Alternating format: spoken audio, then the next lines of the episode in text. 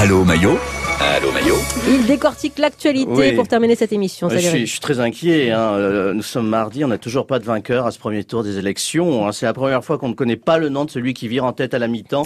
On aurait peut-être fait appel à, à la VAR comme au football, euh, celui de, de France-Croatie. L'arbitrage, oui. Euh, Ou, ou la Cocoé, ça nous ramènerait très très loin derrière.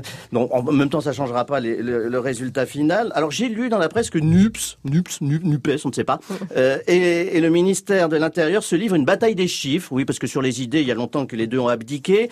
Jean-Luc Mélenchon accuse Gérald Darmanin de tripatouillage, rien de sexuel pour une fois, et de rajouter on ne peut avoir des mœurs de république bananière. Et je dois avouer que cette saillie m'a fait sourire parce que entendre euh, Jean-Luc Mélenchon, la- la- l'adorateur, l'adulateur de, de Castro, Chavez et Maduro, renvoyer ses adversaires à la Honduras, à défaut de nous élever, cette élection nous fait voyager.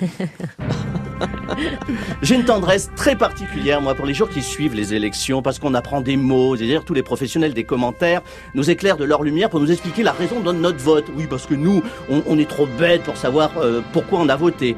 C'est, nous sommes dans le post-dégagisme, oh, j'y comprends rien.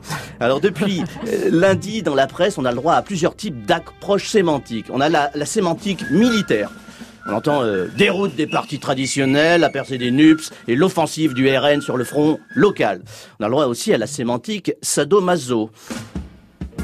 On nous parle de gifles, on nous parle de claques, on nous parle de vote sanction. Il ne manque plus que la fessée à Renaissance et on va passer des lumières aux chandelles.